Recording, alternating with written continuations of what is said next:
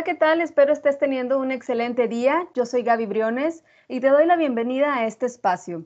Como sabemos, octubre es el mes de la sensibilización sobre el cáncer de mama y por ello en este programa tenemos invitadas a las chicas de Unidas Contigo AC, asociación civil sin fines de lucro ubicada en Monterrey, Nuevo León, y la cual está conformada por mujeres sobrevivientes al cáncer de mama y voluntarias quienes nos vienen a compartir hoy sus testimonios y más sobre lo que ellas hacen en apoyo a las mujeres diagnosticadas con cáncer de mama. Bienvenidas chicas, ¿cómo están? Muy bien, muy bien. Muchas gracias, qué bueno, agradezco que estén con nosotros. Eh, pues bueno, todos hemos escuchado sobre este padecimiento que desgraciadamente cada vez está presente en muchas mujeres y hombres también, pero creo que nos da miedo todavía hablar de él. Sabemos que existe, pero creemos que no nos va a pasar. Por eso les agradezco a Graciela Quintero y a Briseide Ábalos, quienes el día de hoy nos van a compartir su testimonio. Así es que sin más empezamos. Eh, Graciela, ¿qué te parece si empezamos contigo? Cuéntame cómo fue eh, que te diste cuenta que tenías cáncer de mama y a qué edad es cuando, cuando inició todo esto. Sí, Gaby, mira, eh, realmente yo me di cuenta que tenía el cáncer de mama hasta que fui a hacerme una mamografía de rutina, eh, después de haber pasado dos, tres años que no me había hecho los exámenes que debería haber, haber hecho, por lo que tú quieras, por desidia, por descuido, por pensar que no pasa nada. Y finalmente, eh, en ese año de 2007, yo tenía 53 años, este, decidí ir a hacerme los, los exámenes ¿Y cuál sería mi terrorífica sorpresa de que en la mamografía apareció el tumor? Eh, debo decirte que yo no había, para, no había palpado nada, ninguna normalidad en mis senos y pues yo pensaba que estaba que estaba bien, o sea, realmente iba nada más por eh, cumplir un poco con la exigencia de mi esposo, que era el que insistía en que hacía tiempo que no me, que no me checaba. Eh, fue una, pues una sorpresa, obviamente una sorpresa que me, me causó shock y me paralizó, se puede decir, en, el, en, ese momento, porque hace 13 años ya, pues el, el um, un diagnóstico de cáncer casi era equivalente a un diagnóstico fatal. Entonces, pues no sabía yo qué seguía. Pero, este, bueno, ya hice mi cita con el médico, le llevé los primeros estudios y él, él ah, me pidió que me hiciera después una ecografía y posteriormente él me hizo una biopsia del tumor, con lo cual se confirmó totalmente la presencia del mismo. Eso me sirve para insistir a las mujeres, como va a ser en nuestra tónica en esta entrevista, de insistir a las mujeres en que ese examen que nos lo debemos hacer anualmente, sintiendo o no ninguna molestia. Yo puedo decir que estaba perfectamente sana y resulté con un tumor canceroso. Oye, Graciela, ¿cómo, ¿cómo, fue? Me contabas antes de la entrevista eh, la importancia también del apoyo que tuviste por parte de tu familia. Sí, es muy importante. En mi caso, pues mi esposo me acompañó a los estudios y él, se enteró al mismo tiempo que yo, pero después seguía el comunicarlo a los hijos. Mis hijos ya no eran pequeños, estaban en edad universitaria, me parece que el mayor ya se había graduado, eh, entonces ya eran jóvenes, pero no, yo no, sabía primero cómo abordarlos y... Eh, decidimos mi esposo y yo, eh, pues, llamarlos a los, a los tres y hablar con ellos y creo que es muy importante el apoyo de la familia, pero yo creo que también es mucho o más importante el, el, um, la propia paciente, cómo toma la noticia y cómo la va asimilando. Yo te puedo decir que al principio, pues sí, este, me sentí completamente deprimida, me sentí asustada, me sentí eh, pensando que, que, pues era el principio del fin. Y, pero pienso que tal vez lo asimilé un poco para cuando hablamos con los hijos. De manera que les dije, bueno, sí, esto es grave, pero aquí estoy. Entonces, vamos a hacer juntos, toda la familia, un equipo. Yo voy a poner lo que esté de mi parte y ustedes y, su padre pues me van a ayudar mucho a tratar de ir pasando los primeros tiempos mientras se decidía qué tipo de tratamiento iba a requerir. Bueno, antes primero la cirugía, también hace 13, 13 años, pues eh, casi todas las que fuimos diagnosticadas en esos tiempos nos, nos eh, prescribían, por así decirlo, la cirugía la, eh, radical, en donde se hace la extirpación completa de la mama y con un montón de ganglios. Y claro, pues es, es, el, es una cirugía mayor. Obviamente las molestias son bastante eh, fuertes y pues requieren varios días de hospitalización y, en fin, una serie de circunstancias que, que tenemos que ir, ir sobrellevando. Es, la, la, cirugía conservadora, como se llama ahora, en que no se quita toda la mama, se quita solamente la parte, dijéramos, más dañada, pues eh, ya se usaba, por supuesto, pero estaba, vamos a decir, en desarrollo. Entonces, y ante el temor de lo que viniera, eh, me propusieron y aceptamos la mastectomía radical. Eh, Graciela, tú ahorita ya tienes 13 años que, que venciste, ¿verdad? Así es. Este, este padecimiento. Eh, todo este tiempo que, ha pasado después de, lo que tú viviste en, ese tiempo, ¿qué, te dejó? Y, qué de eso, de qué de todo lo que viviste eh, puedes como recuperar para aconsejar a las mujeres que a lo mejor ahorita les están dando justamente esta, pues esta noticia de que eh, son, tienen cáncer de mama o algún familiar de alguna de ellas que nos está escuchando. ¿Qué, podrías decirles?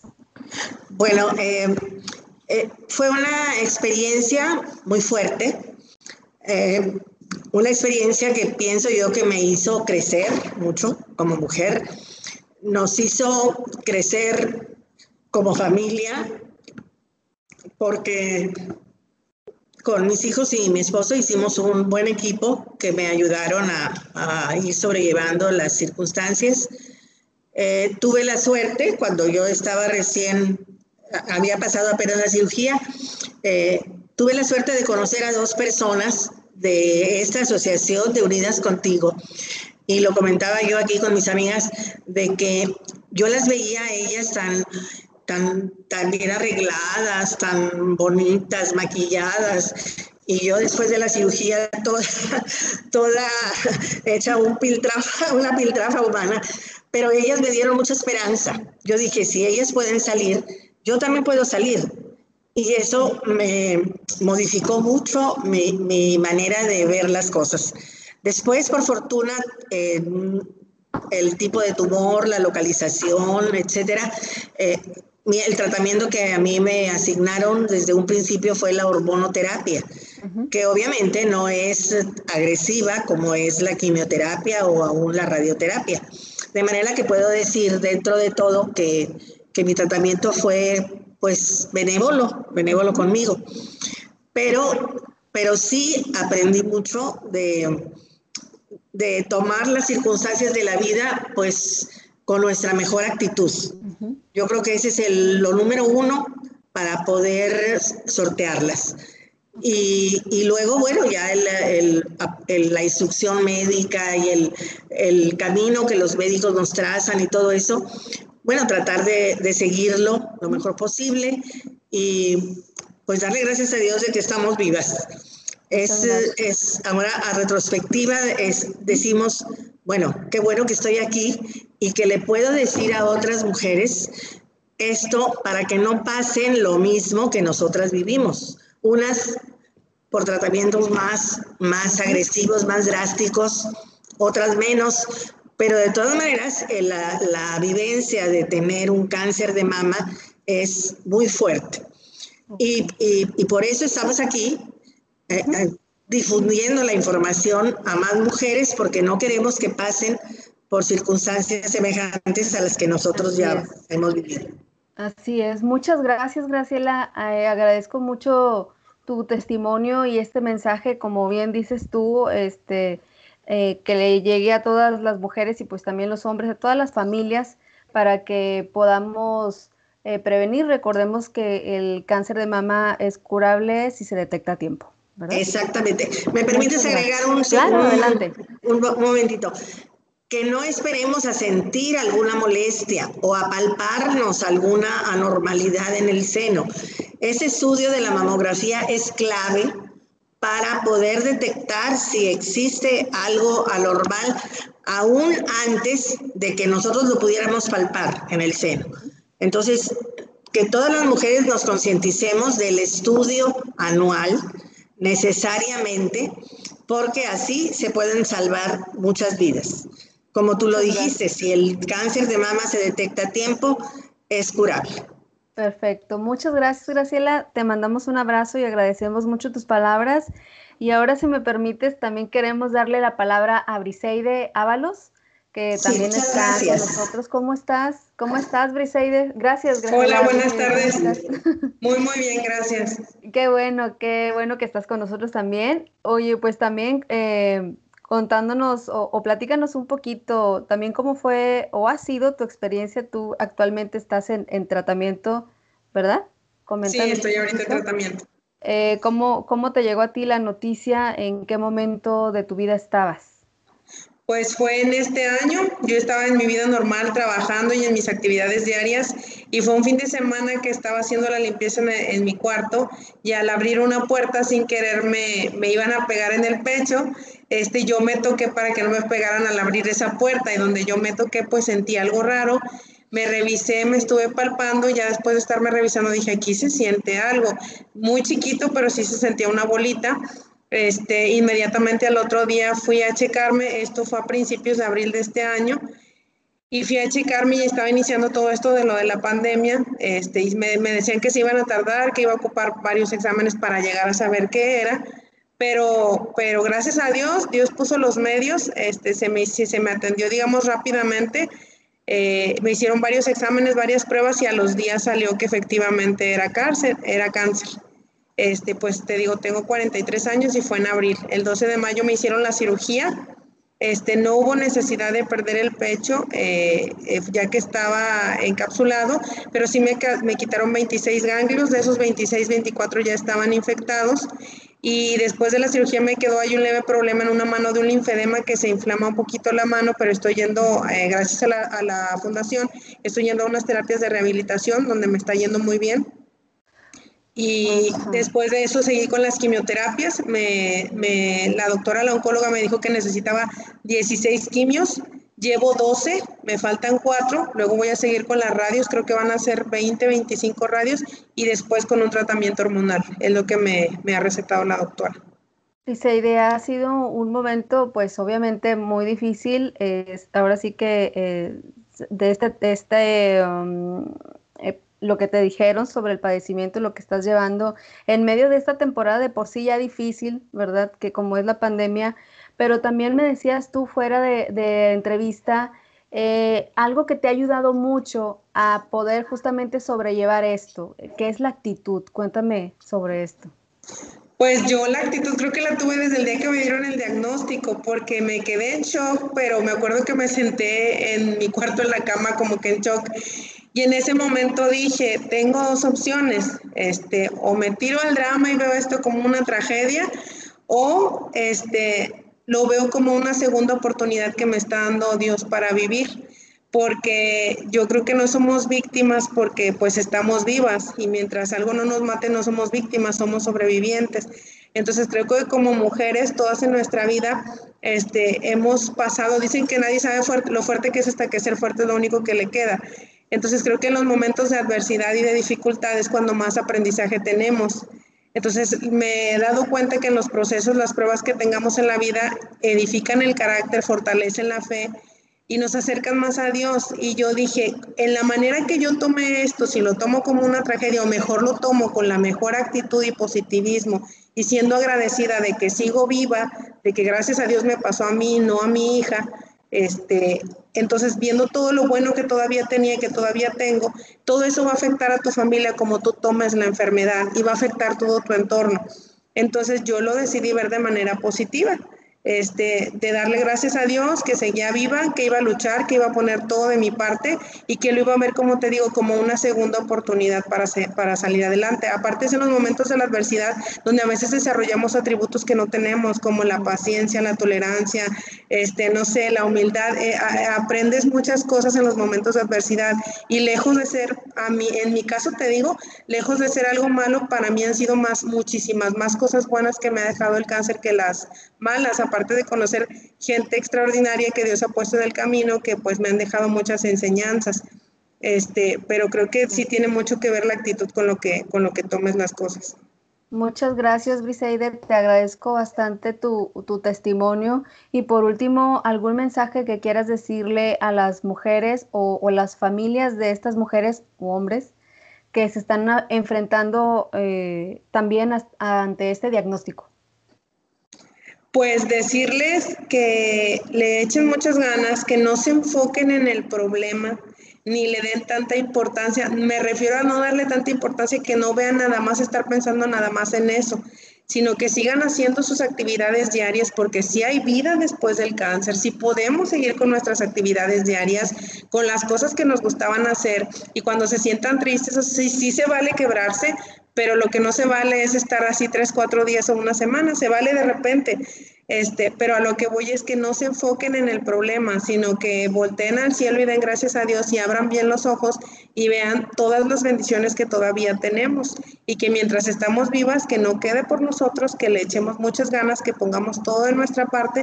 Y a los familiares les digo que les den mucho cariño, que las hagan mucho reír porque créanme que tomando las cosas así se, son más ligeras y son menos pesadas. Entonces creo que tenemos muchas cosas para agradecerle a Dios este, y sentirnos bendecidos y mientras estamos vivas somos mujeres fuertes, somos mujeres valientes, podemos con todo, no tenemos límites. Yo siempre he pensado que tenemos un potencial infinito. Entonces los límites están en nuestra mente. Esta enfermedad juega mucho con la mente y no dejen que la mente les gane. A veces, muchas veces en las mujeres nos puede pegar hasta en la apariencia. Si se te cae el pelo, pues te pones una peluca. Si se te caen las pestañas, pues te pones unas postizas. Si te ves demacrada, pues te maquillas y te ves bonita. Y piensa que es temporal, que va a pasar. Y velo como un aprendizaje que te va a dejar para tu vida y una experiencia que te va a dejar y te va a hacer crecer como persona, tanto espiritual y humanamente.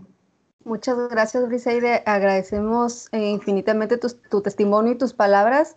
Eh, te mandamos un abrazo y, te agradecemos, te digo, de nueva cuenta este, esto que nos compartes, eh, te admiramos y te mandamos un abrazo. Muchas gracias.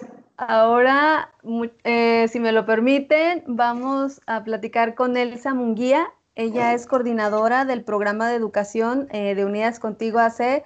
¿Cómo estás, Elsa? ¿Qué tal? ¿Cómo estás, Gaby? Muy bien.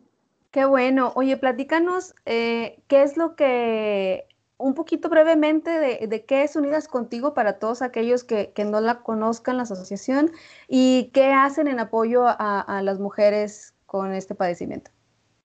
Ok, mira, Gaby, Unidas Contigo es una asociación civil sin fines de lucro que está, eh, se fundó hace 17 años y el, el que se haya fundado pues fue por mujeres que estaban atravesando por un diagnóstico de cáncer de mama y que se dieron cuenta que en el sistema de salud no, no había ningún apoyo emocional para las mujeres que transitan con un cáncer de mama. Tenían el apoyo médico, pero no tenían ese apoyo emocional. En tu familia, cuando tienes cáncer, puedes encontrar consuelo, puedes encontrar apoyo, pero cuando tú te juntas con más personas que tienen están en tu misma situación, es diferente. Entonces, estas fundadoras, cinco fundadoras fueron las que hicieron la asociación y de las cuales hay, hay, en su mayoría persisten todavía, trabajan activamente aquí. La particularidad que tiene nuestra asociación es que es una asociación que está formada casi en el 99% por mujeres supervivientes de cáncer de mama. Entonces tenemos esa empatía vivida de lo que es tener cáncer de mama. Y entonces la, asociación tiene cinco programas en los cuales eh, son nuestros ejes en el que tenemos lo que es el apoyo a pacientes, en el cual engloba tres puntos. Uno es el apoyo a los pacientes en cuanto a medicamentos, tratamientos o segundas opiniones de algunos médicos. Y otra es imagen, que como ya te comentaba Briseide, pues se pueden, se, se puede ocupar una peluca, se puede ocupar un turbante, te pueden dar eh, también en imagen un brasier o una prótesis. ¿Para qué? Sobre todo esto es para elevar la autoestima de la mujer en este proceso que de por sí las quimioterapias, las radioterapias son tratamientos que inmunodeprimen. Entonces te sientes un poco deprimida y de alguna forma pues tener una buena imagen o, sentirte eh, mejor te ayuda. Y en este también de apoyo a pacientes tenemos un programa muy bonito que es el apoyo a las religiosas. Es un, rubro que está muy abandonado y que en realidad nadie había volteado a ver a estas mujeres, a todas las, las, religiosas que están en nuestro estado y que no tienen acceso o que no, o piensan que no se tienen que hacer la mamografía. Entonces nosotras acudimos a los conventos en donde ellas se encuentran y las llevamos a realizarse la mamografía. Ok.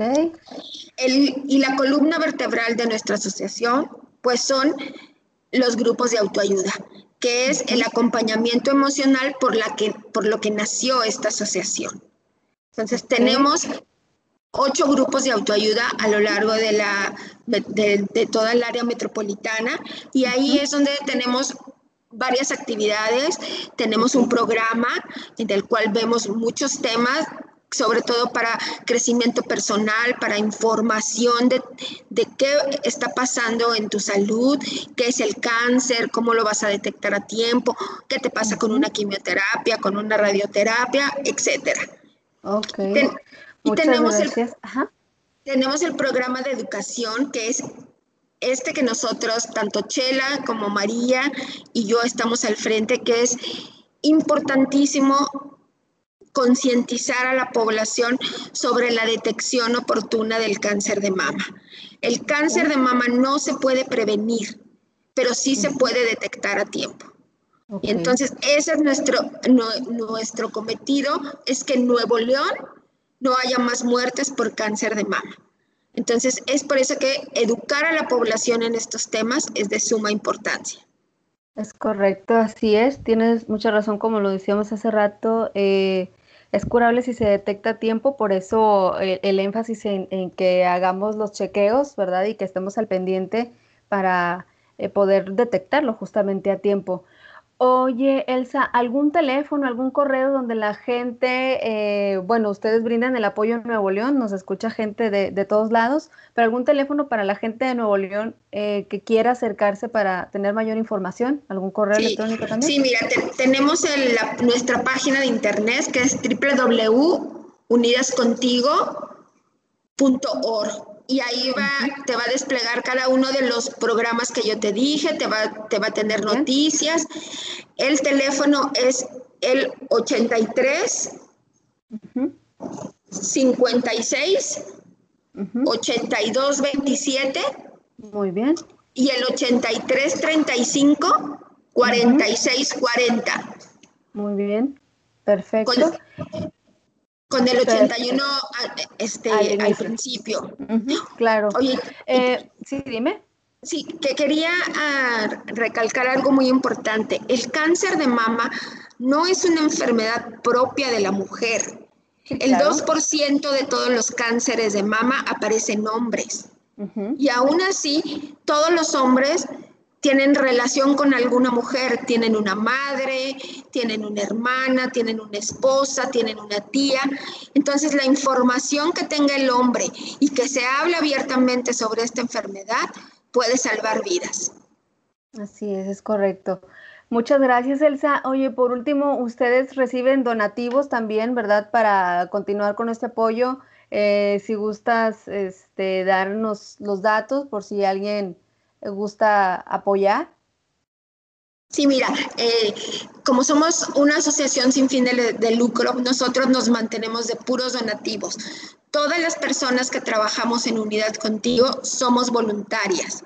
Solo tenemos dos personas a las cuales eh, reciben un salario y por esa, por esa razón nosotros solicitamos tu donativo que el cual puede ser eh, depositado a la cuenta de Unidas Contigo, es una cuenta en el Banco de Banregio y en la página web vienen todos los datos sobre si ah, tú estás interesado en donarnos, ya sea en dinero o ya sea en especie, ahí viene un correíto, te comunicas y nosotros te respondemos. Muy bien, entonces eh, nada más este, repetimos el correo, digo, perdón, la página de internet para la gente que, que desee checar todo esto, que es www.unidascontigo.org Ahí es donde pueden encontrar toda esta información, ya como lo dijo Elsa, lo que, en cómo apoya la, asociación, lo que hace, los programas y también muy importante si ustedes eh, pueden hacer algún tipo de donativo para que ellas puedan continuar con esta labor, pues también ahí van a poder encontrar los, los datos, ¿verdad? Para mayor información. Pues bueno, Elsa, muchas gracias. Te agradecemos mucho también y a todas ustedes este, por, por su tiempo. ¿Algo que deseas agregar? No, simplemente pues que octubre no solo es la conmemoración del cáncer de mama, esto debe de ser todos los meses del año y tener la conciencia plena de autoexploración y mamografía anual. Muchas gracias, Elsa. Muchas gracias, Graciela, Briseida y todas eh, de Unidas Contigo, hace por, este, por esta entrevista, por sus valiosos testimonios. Les agradecemos mucho eh, y también les agradecemos el trabajo que hacen por, todas las mujeres y, hombres que también eh, apoyan ustedes con, las labores que hacen. Y bueno, seguimos entonces con más eh, en este espacio de Tálisis contigo. Ahora los dejamos con un momento de poesía a cargo de, cargo de Carmen Gómez. Adelante.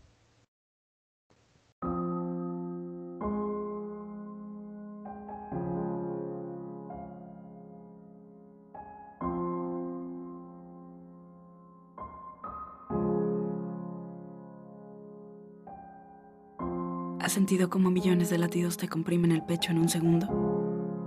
Yo sí. En el lugar menos esperado, con la persona menos pensada. Así pasa, ¿no? La magia. ¿A esto sabe?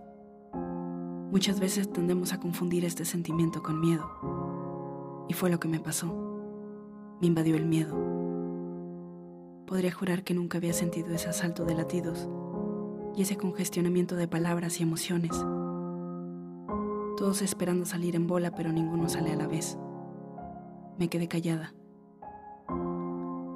El silencio me recordó una vez más lo vulnerable que soy, lo pequeña.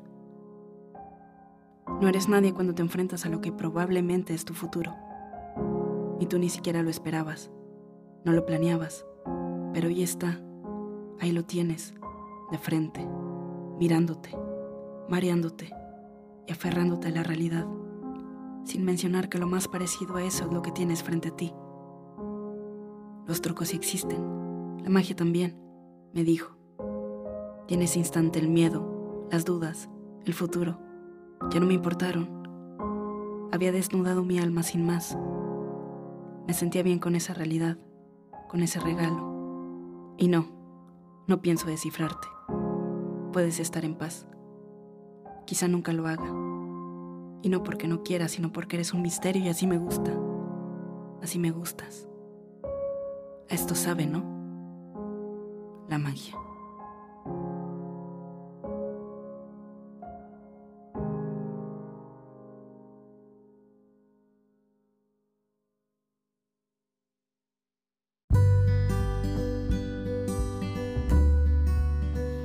Hello, everybody.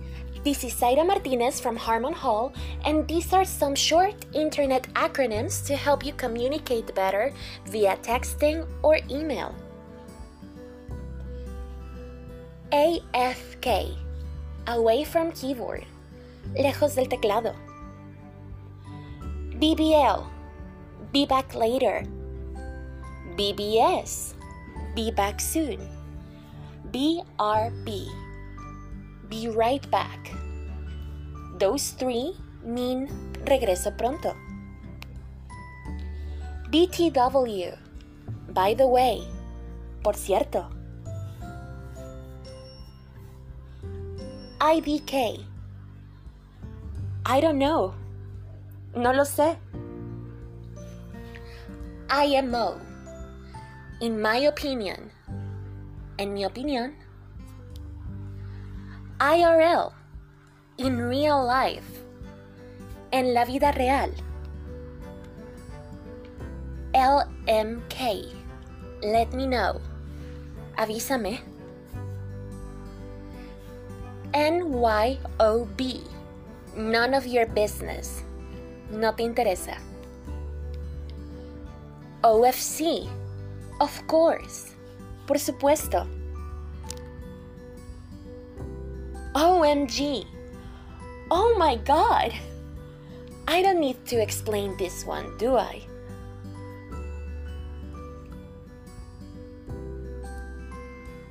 TTYL. Talk to you later. Te hablo después. And lastly, my favorite. LOL. Laughing out loud. Riéndome en voz alta. That's it for today, everyone. Have a wonderful day. Bye. Oh, thank you.